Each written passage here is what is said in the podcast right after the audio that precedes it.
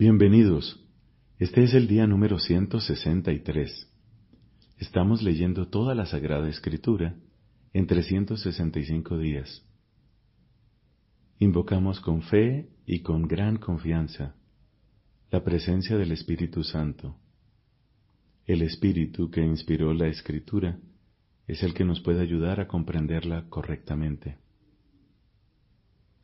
Hoy tenemos textos del primer libro de los Reyes, del libro de los Proverbios y de la primera carta de San Pablo a los Corintios. En el nombre del Padre y del Hijo y del Espíritu Santo. Amén. Lectura del primer libro de los Reyes, capítulo 21. Después de esto sucedió lo siguiente. Nabot, el israelita, tenía una viña en Israel al lado del palacio de Ahab, rey de Samaria.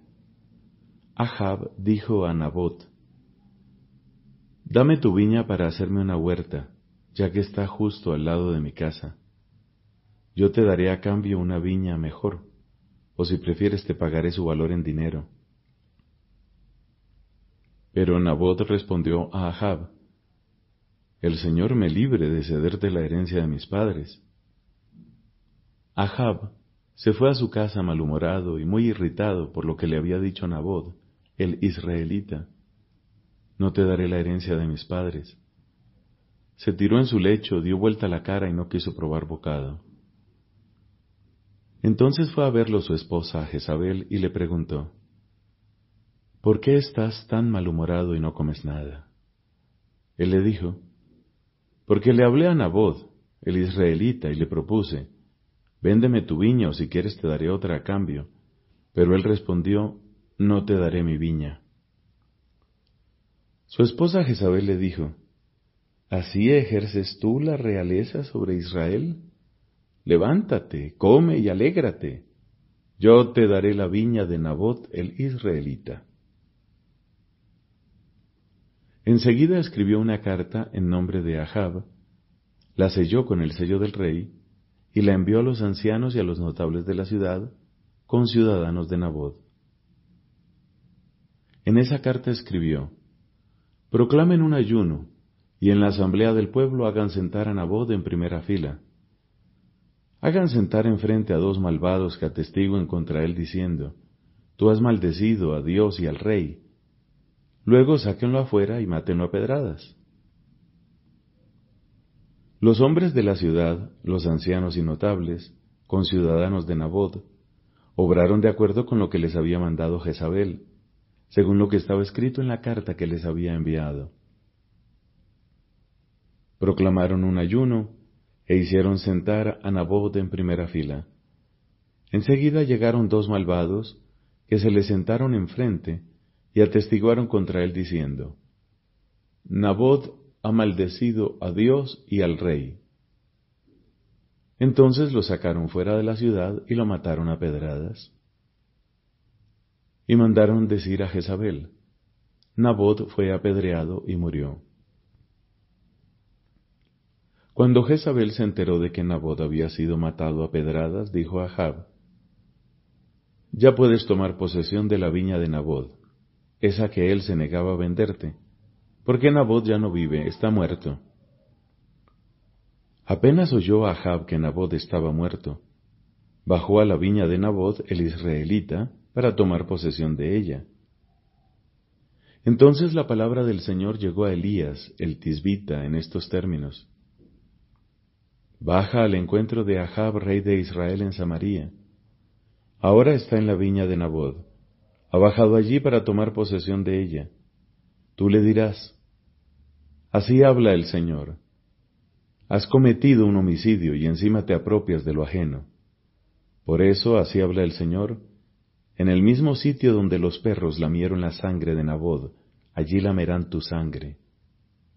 Ahab respondió a Elías, Me has sorprendido, enemigo mío. Sí, repuso Elías, te he sorprendido, porque te has prestado a hacer lo que es malo a los ojos del Señor yo voy a atraer la desgracia sobre ti, barreré hasta tus últimos restos y extirparé a todos los varones de la familia de Ahab, esclavos o libres en Israel. Dejaré tu casa como la de Jeroboam, hijo de Nebat, y como la de Basá, hijo de Ahías, porque has provocado mi indignación y has hecho pecar a Israel. Y el Señor también ha hablado contra Jezabel diciendo, Los perros devorarán la carne de Jezabel en la parcela de Israel. Al de la familia de Ahab que muera en la ciudad se lo comerán los perros, y al que muera en despoblado se lo comerán los pájaros del cielo. No hubo realmente nadie que se hubiera prestado como Ahab para hacer lo que es malo a los ojos del Señor, instigado por su esposa Jezabel. Él cometió las peores abominaciones, yendo detrás de los ídolos, como lo habían hecho los amorreos que el Señor había desposeído delante de los israelitas. Cuando Ahab oyó aquellas palabras rasgó sus vestiduras, se puso un sayal sobre su carne y ayunó. Se acostaba con el sayal y andaba taciturno. Entonces la palabra del Señor llegó a Elías el tisbita en estos términos. ¿Has visto cómo Ahab se ha humillado delante de mí? No atraeré la desgracia mientras él viva, sino que la haré venir sobre su casa en tiempos de su hijo. Durante tres años no hubo guerra entre Aram e Israel. Al tercer año, Josafat rey de Judá, bajó a visitar al rey de Israel. Este dijo a sus servidores, Ustedes saben bien que Ramot de Galaad nos pertenece. Sin embargo, nosotros no hacemos nada para quitársela al rey de Aram. Luego preguntó a Josafat, ¿Irías conmigo a combatir a Ramot de Galaad? Josafat respondió al rey de Israel, Cuenta conmigo como contigo mismo, con mi gente como con la tuya, con mis caballos como con los tuyos. Pero añadió, consulta primero la palabra del Señor. El rey de Israel reunió a los profetas, unos cuatrocientos hombres, y les preguntó, ¿Puedo ir a combatir contra Ramot de Galaad o debo desistir? Ellos respondieron, Sube, y el Señor la entregará en manos del rey. Pero Josafat insistió, ¿no queda por ahí algún profeta del Señor para consultar por medio de él? El rey de Israel dijo a Josafat, Sí, queda todavía un hombre por cuyo intermedio se podría consultar al Señor, pero yo lo detesto porque no me vaticina nada bueno, sino solo desgracias. Es Miqueas, hijo de Imla. No hable el rey de esa manera, replicó Josafat. Entonces el rey de Israel llamó a un eunuco y ordenó, que venga enseguida Miqueas, hijo de Imla. El rey de Israel y Josafat, rey de Judá, estaban sentados cada uno en su trono con sus vestiduras reales sobre la explanada que está a la entrada de la puerta de Samaria, mientras todos los profetas vaticinaban delante de ellos. Sedecías, hijo de Canaaná, se había hecho unos cuernos de hierro y decía, Así habla el Señor, con esto embestirás a Aram hasta acabar con él. Y todos los profetas vaticinaban en el mismo sentido diciendo, Sube a Ramot de Galaad y triunfarás. El Señor la entregará en manos del rey. El mensajero que había ido a llamar a Miqueas le dijo, Mira que las palabras de los profetas anuncian a una sola voz buena fortuna para el rey. Habla tú también como uno de ellos y anuncia la victoria. Pero Miqueas replicó, Por la vida del Señor, solo diré lo que el Señor me diga. Cuando se presentó al rey, éste le dijo, Miqueas, ¿podemos ir a combatir contra Ramón de Galaad o debemos desistir? Él le respondió, Sube y triunfarás, el Señor la entregará en manos del rey. Pero el rey le dijo, ¿Cuántas veces tendré que conjurarte a que no me digas más que la verdad en nombre del Señor? Miqueas dijo entonces, He visto a todo Israel disperso por las montañas, como ovejas sin pastor, El Señor ha dicho, estos ya no tienen dueño, vuélvase cada uno a su casa en paz. El rey de Israel dijo a Josafat, ¿no te había dicho que éste no me vaticina el bien, sino solo desgracias? Miquea siguió diciendo, por eso escucha la palabra del Señor. Yo vi al Señor sentado en su trono y todo el ejército de los cielos estaba de pie junto a él, a derecha e izquierda. El Señor preguntó, ¿quién seducirá a Ahab para que suba y caiga en Ramón de Galaad? Ellos respondieron, uno de una manera y otro de otra.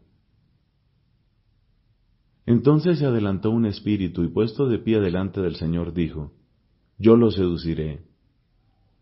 ¿Cómo? preguntó el Señor. Respondió, Iré y seré un espíritu de mentira en la boca de todos los profetas.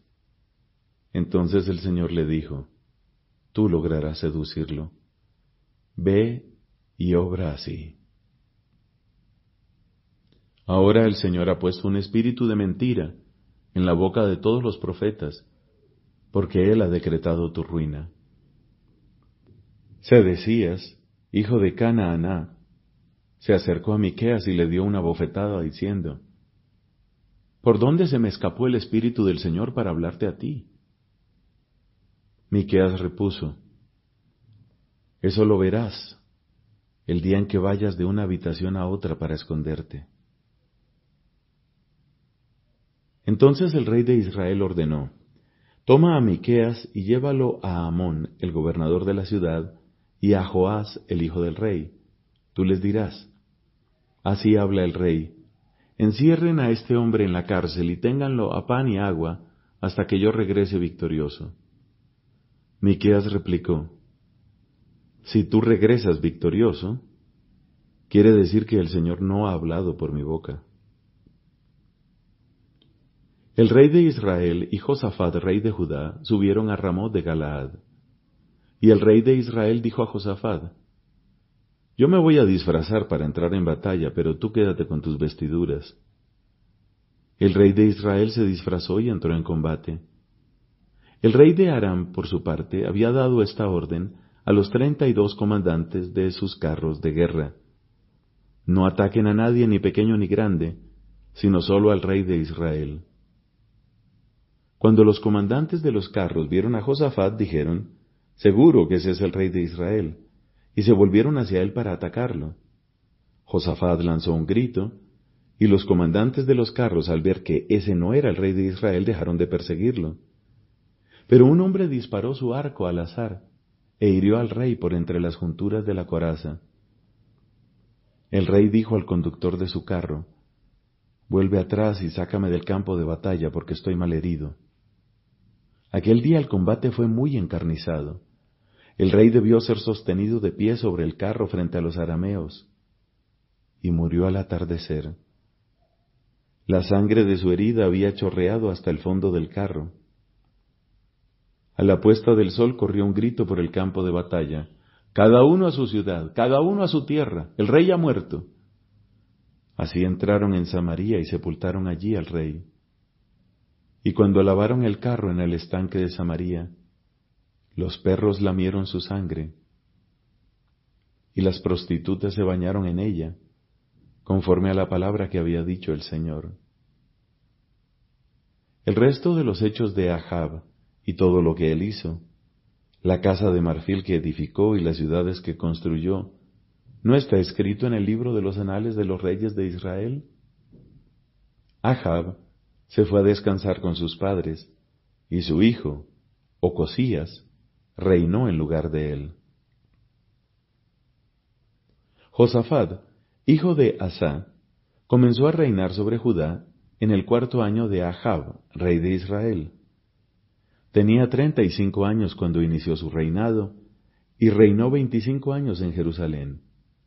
Su madre se llamaba Asubá, hija de Silgi, siguió en todo el camino de su padre Asá, y no se apartó de él, haciendo lo que es recto a los ojos del Señor. Sin embargo, no desaparecieron los lugares altos. El pueblo seguía ofreciendo, en los lugares altos, sacrificios y quemando incienso. Josafat vivió en paz con el rey de Israel. El resto de los hechos de Josafat, el valor que demostró y las guerras que hizo, ¿no está escrito en el libro de los anales de los reyes de Judá? Él barrió del país los restos de prostitución sagrada que habían quedado en tiempos de su padre Asa.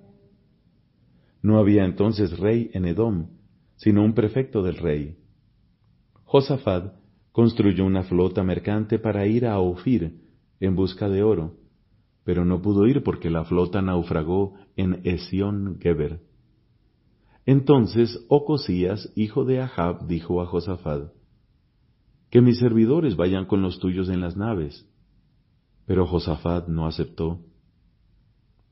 Josafat se fue a descansar con sus padres, y fue sepultado con ellos en la ciudad de David, su padre. Su hijo, Joram, reinó en lugar de él. Ocosías, hijo de Ahab, comenzó a reinar sobre Israel en Samaria el décimo séptimo año de Josafat, rey de Judá, y reinó dos años sobre Israel.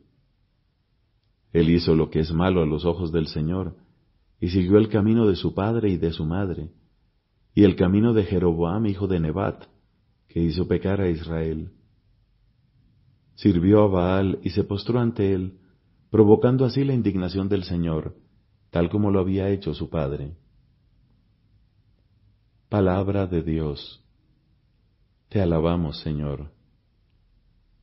Fin del primer libro de los Reyes. Del libro de los Proverbios, capítulo 3, versículos del 19 al 35. Por la sabiduría el Señor fundó la tierra, por la inteligencia afianzó los cielos, por su ciencia brotaron los océanos y las nubes destilan el rocío. Conserva, hijo mío, la prudencia y la reflexión, que ellas no se aparten de tus ojos.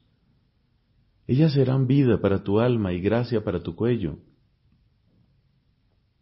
Entonces irás seguro por el camino, y tu pie no tropezará. Si te acuestas no temblarás, y una vez acostado tu sueño será agradable. No temerás ningún sobresalto, ni a los malvados que llegan como una tormenta, porque el Señor será tu seguridad y preservará tu pie de la trampa. No niegues un beneficio al que lo necesite, siempre que esté en tus manos hacerlo. No digas a tu prójimo, vuelve después, mañana te daré, si tienes con qué ayudarlo. No trames el mal contra tu prójimo, mientras vive confiado junto a ti. No litigues con un hombre sin motivo si no te ha causado ningún mal. No envidies al hombre violento, ni elijas ninguno de sus caminos. Porque el hombre perverso es abominable para el Señor, y él reserva su intimidad para los rectos. La maldición del Señor está en la casa del malvado, pero él bendice la morada de los justos. Él se burla de los insolentes y concede su favor a los humildes. Los sabios heredarán la gloria, pero los necios cargarán con la ignominia. Palabra de Dios. Te alabamos, Señor.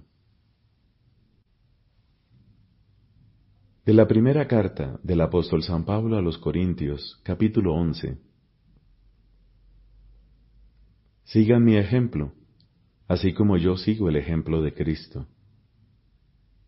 Los felicito porque siempre se acuerdan de mí y guardan las tradiciones tal como yo se las he transmitido. Sin embargo, quiero que sepan esto.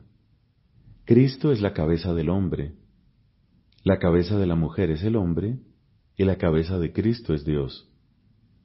En consecuencia, el hombre que ora o profetiza con la cabeza cubierta deshonra a su cabeza, y la mujer que ora o profetiza con la cabeza descubierta deshonra a su cabeza, exactamente como si estuviera rapada. Si una mujer no se cubre con el velo, que se corte el cabello.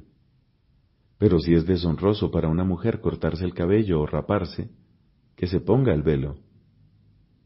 El hombre no debe cubrir su cabeza porque él es la imagen y el reflejo de Dios, mientras que la mujer es el reflejo del hombre. En efecto, no es el hombre el que procede de la mujer, sino la mujer del hombre. Ni fue creado el hombre a causa de la mujer, sino la mujer a causa del hombre. Por esta razón, la mujer debe tener sobre su cabeza un signo de sujeción, por respeto a los ángeles. Por supuesto que para el Señor la mujer no existe sin el hombre, ni el hombre sin la mujer. Porque si la mujer procede del hombre, a su vez el hombre nace de la mujer, y todo procede de Dios. Juzguen por ustedes mismos. ¿Les parece conveniente que la mujer ore con la cabeza descubierta? ¿Acaso la misma naturaleza no nos enseña que es una vergüenza para el hombre dejarse el cabello largo, mientras que para la mujer es una gloria llevarlo así? Porque la cabellera le ha sido dada a manera de velo. Por lo demás, si alguien es amigo de discusiones, le advertimos que entre nosotros se acostumbra a usar el velo y también en las iglesias de Dios.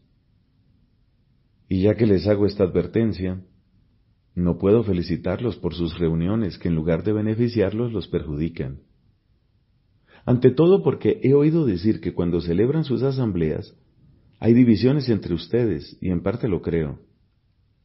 Sin embargo, es preciso que se formen partidos entre ustedes para que se pongan de manifiesto los que tienen verdadera virtud. Cuando se reúnen, lo que menos hacen es comer la cena del Señor, porque apenas se sientan a la mesa, cada uno se apresura a comer su propia comida, y mientras uno pasa hambre, el otro se pone ebrio. ¿Acaso no tienen sus casas para comer y beber? ¿O tan poco aprecio tienen a la iglesia de Dios que quieren hacer pasar vergüenza a los que no tienen nada? ¿Qué les diré? ¿Los voy a alabar? En esto no puedo alabarlos.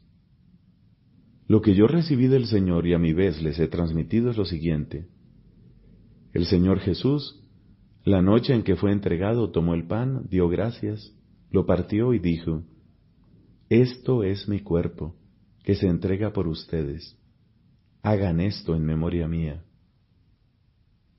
De la misma manera, después de cenar, tomó la copa diciendo, Esta copa es la nueva alianza que se sella con mi sangre. Siempre que la beban, háganlo en memoria mía. Y así, siempre que coman este pan y beban esta copa, proclamarán la muerte del Señor hasta que Él vuelva. Por eso, el que coma el pan o beba la copa del Señor indignamente, tendrá que dar cuenta del cuerpo y de la sangre del Señor que cada uno se examine a sí mismo antes de comer este pan y beber esta copa. Porque si come y bebe sin discernir el cuerpo del Señor, come y bebe su propia condenación. Por eso entre ustedes hay muchos enfermos y débiles, y son muchos los que han muerto. Si nos examináramos a nosotros mismos, nos seríamos condenados. Pero el Señor nos juzga y nos corrige para que no seamos condenados con el mundo. Así, hermanos, cuando se reúnan para participar de la cena, espérense unos a otros. Y si alguien tiene hambre, que coma en su casa, para que sus asambleas no sean motivo de condenación. Lo demás lo arreglaré cuando vaya. Palabra de Dios. Te alabamos, Señor. la obra de Cristo en la liturgia. Sentado a la derecha del Padre y derramando el Espíritu Santo sobre su cuerpo, que es la Iglesia, Cristo actúa ahora por medio de los sacramentos, instituidos por Él para comunicar su gracia los sacramentos son signos sensibles, palabras y acciones, accesibles a nuestra humanidad actual. Realizan eficazmente la gracia que significan en virtud de la acción de Cristo y por el poder del Espíritu Santo. En la liturgia de la Iglesia, Cristo significa y realiza principalmente su misterio pascual. Durante su vida terrestre, Jesús anunciaba con su enseñanza y anticipaba con sus actos el misterio pascual. Cuando llegó su hora, vivió el único acontecimiento de la historia que no pasa. Jesús muere, es sepultado, resucita de entre los muertos y se sienta a la derecha del Padre una vez por todas. Es un acontecimiento real, sucedido en nuestra historia, pero absolutamente singular. Todos los demás acontecimientos suceden una vez y luego pasan y son absorbidos por el pasado. El misterio pascual de Cristo, por el contrario, no puede permanecer solamente en el pasado, pues por su muerte destruyó a la muerte y todo lo que Cristo es y todo lo que hizo y padeció por los hombres participa de la eternidad divina y domina así todos los tiempos y en ellos se mantiene permanentemente presente. El acontecimiento de la cruz y de la resurrección permanece y atrae todo hacia la vida. Por esta razón, como Cristo fue enviado por el Padre, Él mismo envió también a los apóstoles, llenos del Espíritu Santo no sólo para que al predicar el Evangelio a toda criatura anunciaran que el Hijo de Dios, con su muerte y su resurrección, nos ha liberado del poder de Satanás y de la muerte, y nos ha conducido al reino del Padre, sino también para que realizaran la obra de salvación que anunciaban mediante el sacrificio y los sacramentos en torno a los cuales gira toda la vida litúrgica. Así Cristo resucitado, dando el Espíritu a los apóstoles, les confía su poder de santificación se convierten en signos sacramentales de Cristo. Por el poder del mismo Espíritu Santo confían este poder a sus sucesores. Esta sucesión apostólica estructura toda la vida litúrgica de la Iglesia. Ella misma es sacramental, transmitida por el sacramento del orden para llevar a cabo una obra tan grande, la dispensación o comunicación de su obra de salvación, Cristo está siempre presente en su iglesia, principalmente en los actos litúrgicos. Está presente en el sacrificio de la misa, no sólo en la persona del ministro, ofreciéndose ahora por ministerio de los sacerdotes el mismo que entonces se ofreció en la cruz, sino también, sobre todo, bajo las especies eucarísticas. Está presente con su virtud en los sacramentos, de modo que cuando alguien bautiza, es Cristo quien bautiza. Está presente en su palabra, pues es Él mismo el que habla cuando se lee en la iglesia la Sagrada Escritura. Está presente finalmente cuando la iglesia suplica y canta salmos. El mismo que prometió, donde están dos o tres congregados en mi nombre, allí estoy yo en medio de ellos.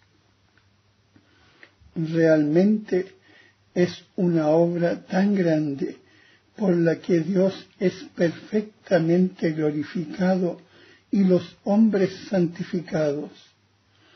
Cristo asocia siempre consigo a la Iglesia, su esposa amadísima, que invoca a su Señor y por él rinde culto al Padre Eterno. En la liturgia terrena pregustamos y participamos en aquella liturgia celestial que se celebra en la ciudad santa, Jerusalén, hacia la cual nos dirigimos como peregrinos, donde Cristo está sentado a la derecha del Padre, como ministro del santuario y del tabernáculo verdadero. Cantamos un himno de gloria al Señor con todo el ejército celestial. Venerando la memoria de los santos, esperamos participar con ellos y acompañarlos. Aguardamos al Salvador, nuestro Señor Jesucristo, hasta que se manifieste en nuestra vida y nosotros nos manifestemos con Él en la gloria.